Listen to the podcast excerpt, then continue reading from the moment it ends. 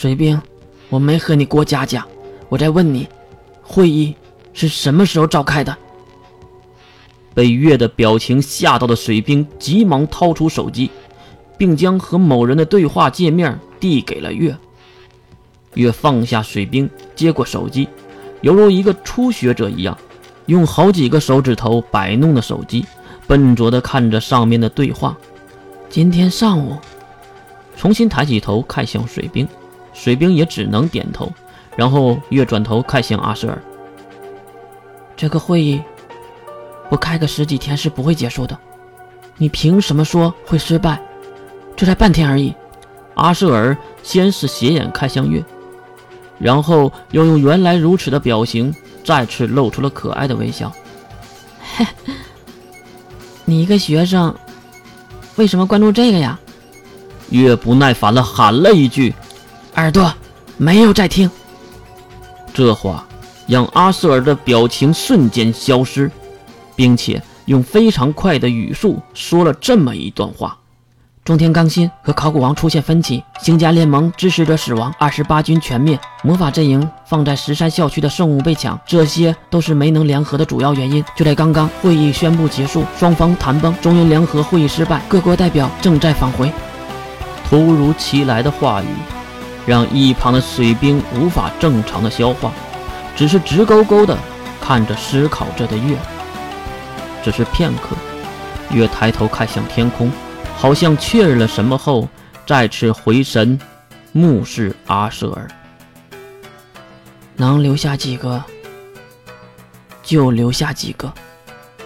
阿舍尔没有过多的废话，点头示意后转身跑开，留在原地只有发呆的水兵，不知道发生了什么。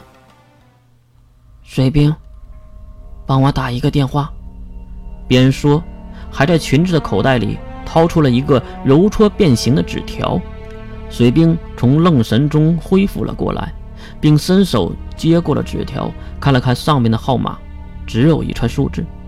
啊，你自己就打呗，手机不是在你那儿吗？这话可是让月有了兴趣，他还真就拿起手机，并笨拙地点开了拨号的功能，然后一个个的输入。全部输入结束后，他看了一眼一旁的水兵，啊，摁一下那个绿色的拨号图标，对，就是这个，这个。月将手机反过来，并让水兵看，水兵也是指向自己的手机，点点头，对，就是这个。月点了一下拨号键，一连串的拨号音响起，然后就是彩铃的声音，好像是某个女孩唱的不知名歌曲，短暂的歌曲。来回循环了几次后，那边才接听了电话。在话筒里响起了一个女孩子的声音，而且是一句询问：“你好，请问您找谁？”开始吧。只说了三个字儿，月就点了一下红色的图标，挂断了电话，然后将手机送回水兵的手里，自己。则是犹如解脱了一样，狠狠地伸了一个懒腰。啊，无事一身轻，太舒服了。走，回去找关灵。一脸迷茫，不知道发生什么的水兵，也只能跟在月的身后。想问，却又欲言又止，因为他不知道该从什么地方开始问。回到战区宿舍，关灵已经早早的在宿舍门口等待了。而且身边还多了两名女性和一名男生。月，听到水兵的电话，我就急忙跑过来了。你看，我还带来了谁？和阿舍尔掉线同样久的小维，就是那个金发碧眼的大美女，头发犹如一个个大弹簧，她自己说是天生的。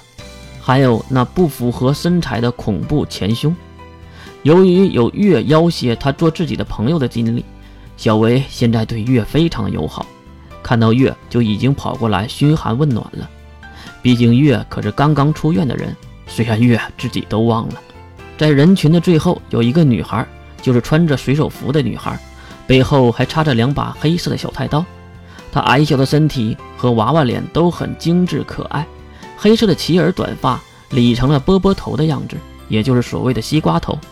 看到月后，他比小维还兴奋，一个小跳就飞扑了过来。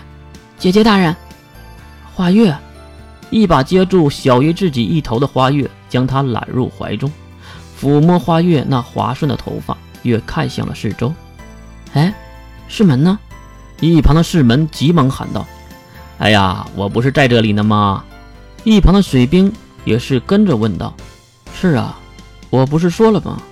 大家一起来一顿出院小庆典什么的，为什么世门那个死货还没来呀？”